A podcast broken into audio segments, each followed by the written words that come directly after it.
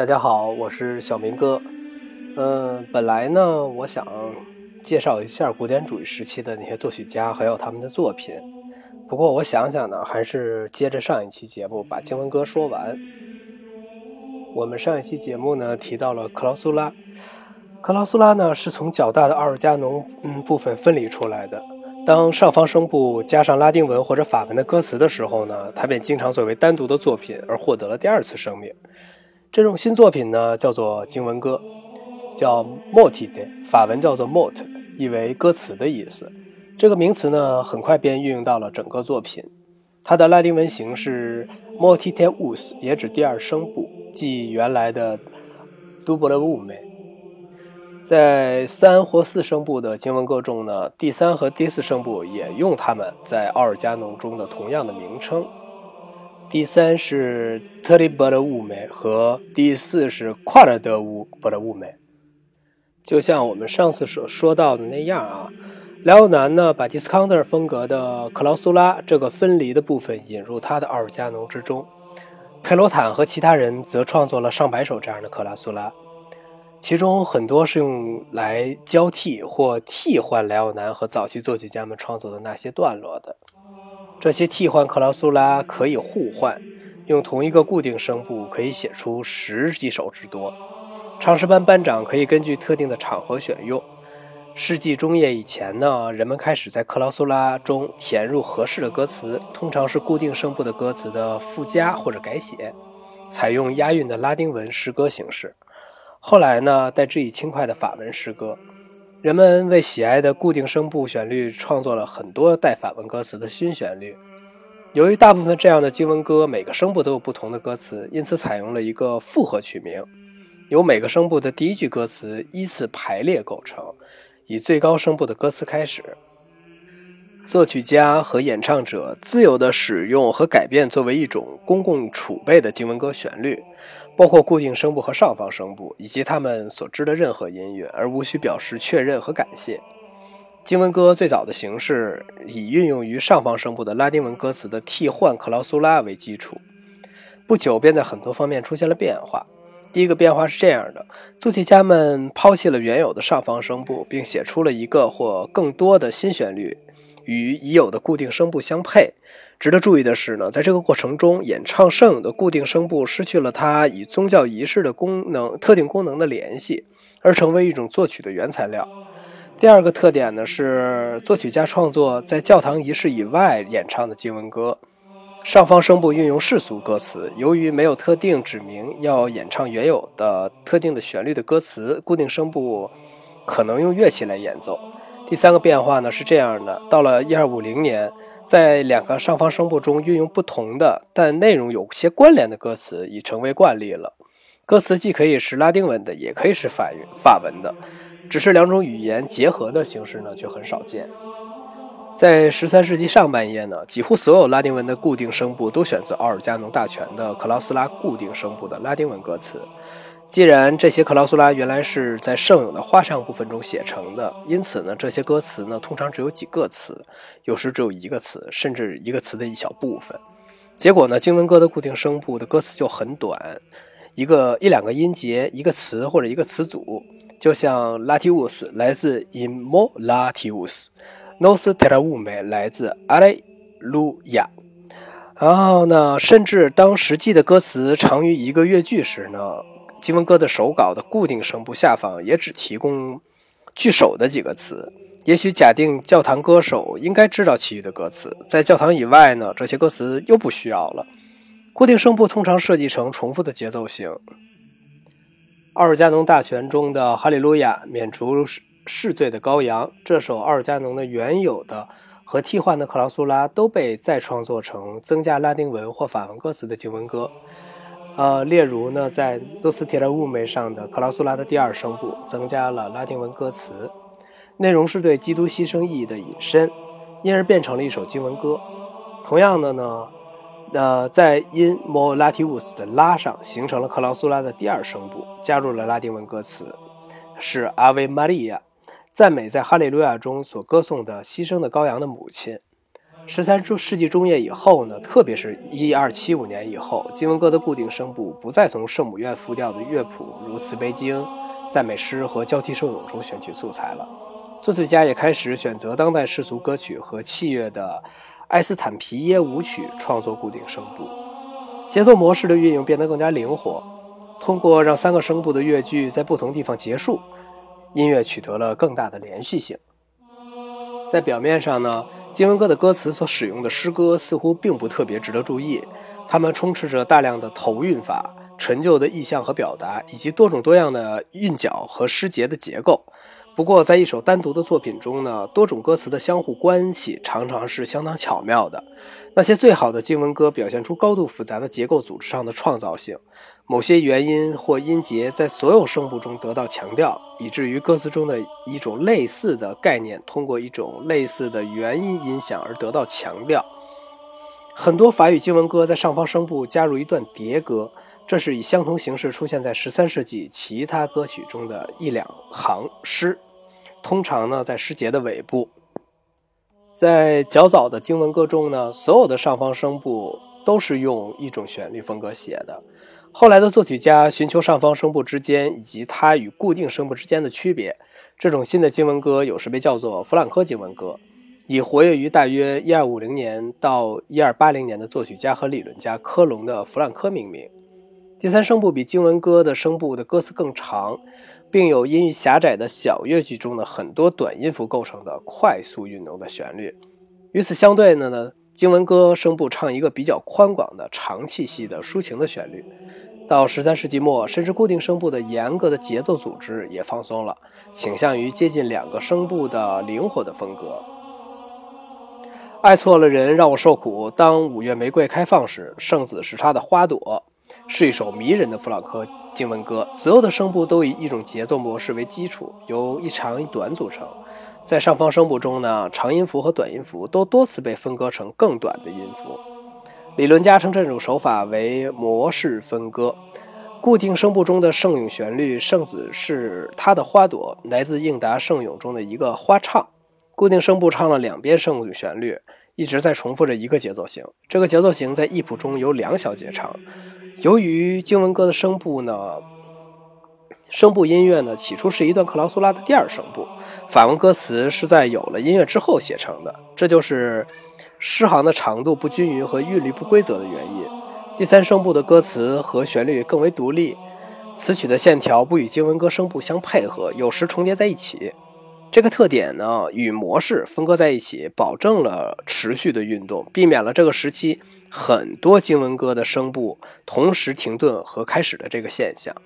在十三世纪后期呢，一种新型的经文歌又出现了。它的第三声部有一种活跃而自由的说话似的节奏，而经文歌声部呢进行的更慢一些。只有颂歌的固定声部有一个统一的节奏性。这种类型的经文歌有时被称为皮特罗经文歌，以皮特罗·德克鲁塞命名。嗯，皮特罗是很少的几个有据可查的十三世纪作曲家之一，活跃于大约一二七零到一三零零年。有些人嫉妒《令人伤心的爱》慈悲经可能是皮特罗所作，他的固定声部都是完全的长音符，第二声部的每个短音符最多分成两个小音符，而第三声部摆脱了节奏模式的限制，把每个短音符的时值呢分成二至六个小音符。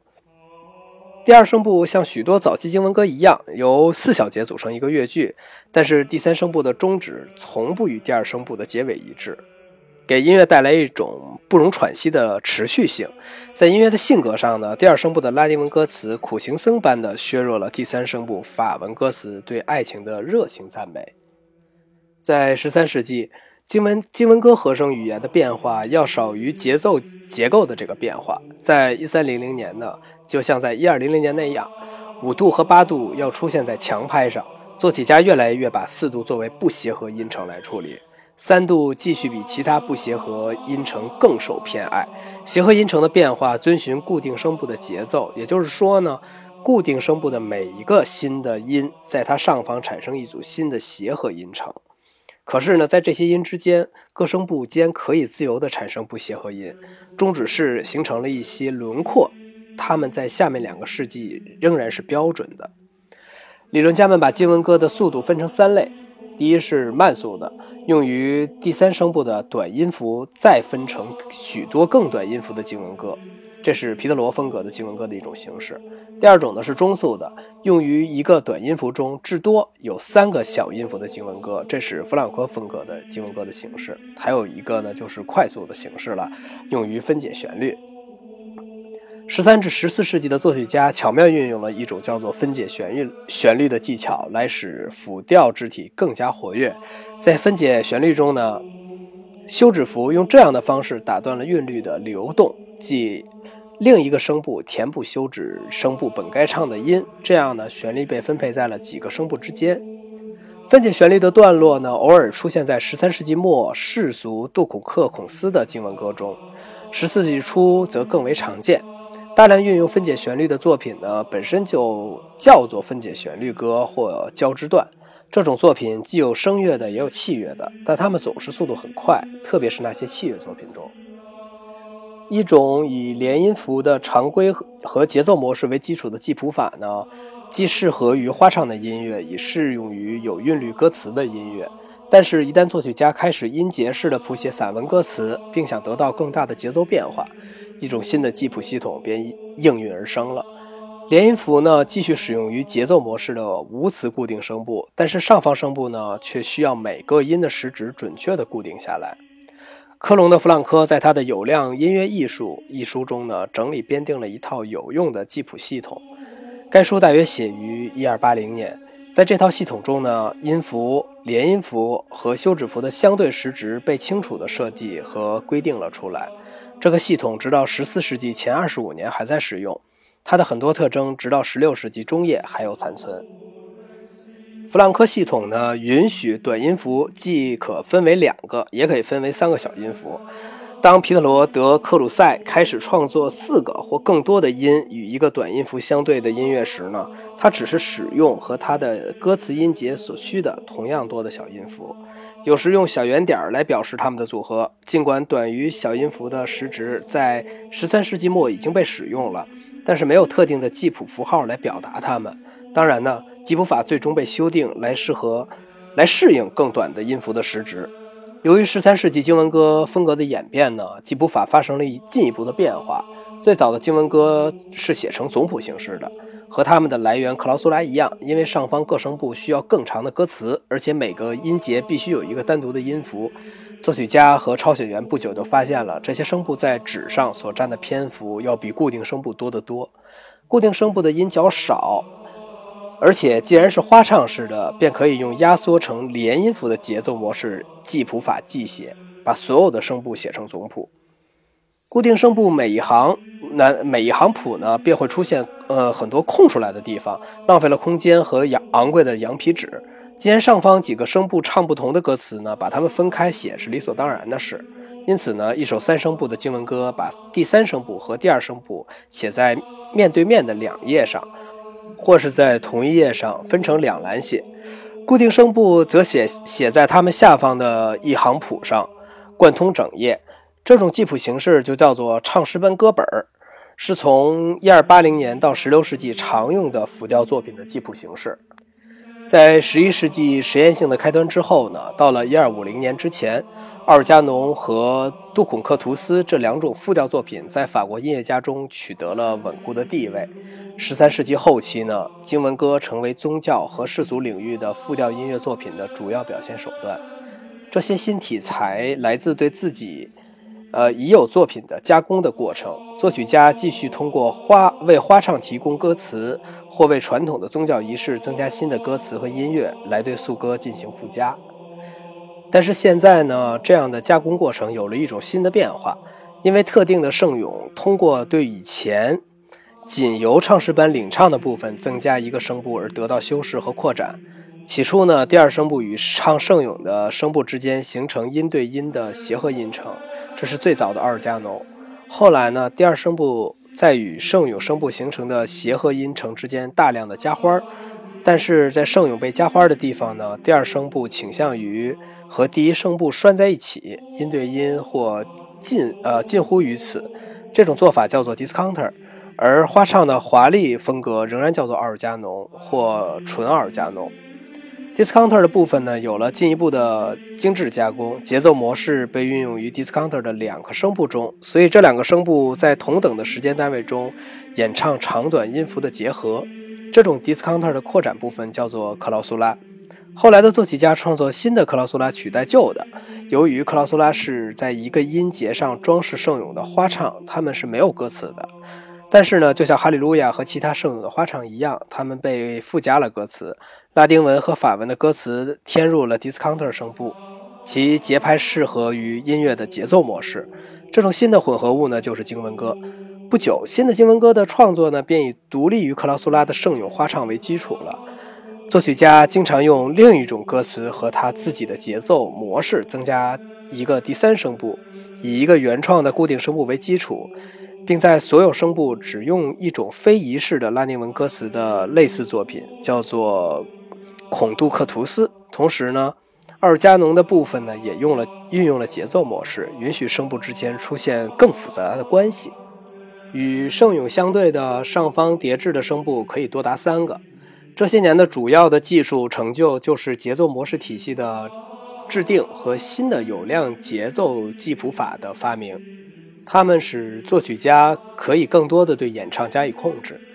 十三世纪初呢，几乎所有的复调音乐都是宗教的。到了该世纪末呢，尽管还没有出现宗教音乐和世俗音乐之间的明显区别，但是宗教和世俗的歌词都开始用复调手法来谱曲了。特别是十三世纪后期的经文歌这一题材，反映了中世纪知识阶层对复杂形态和多重意义的爱好。这在音乐、文学和其他艺术中都可以被发现。到了十三世纪末呢，经文歌的结构开始扩展，节奏模式的影响力呢逐渐在减弱，圣咏的固定声部被降级到了一种纯形式的功能，第三声部被提高到了一种与下方伴奏声部相对的独唱声部的地位，通往一种新的音乐风格和一种新的作曲方法的道路就被打开了。从这个新的时代回首呢，人们发现十三世纪下半叶的音乐已经是很古老和过时的了。好了，今天的节目就到这里了。我是小明哥，谢谢。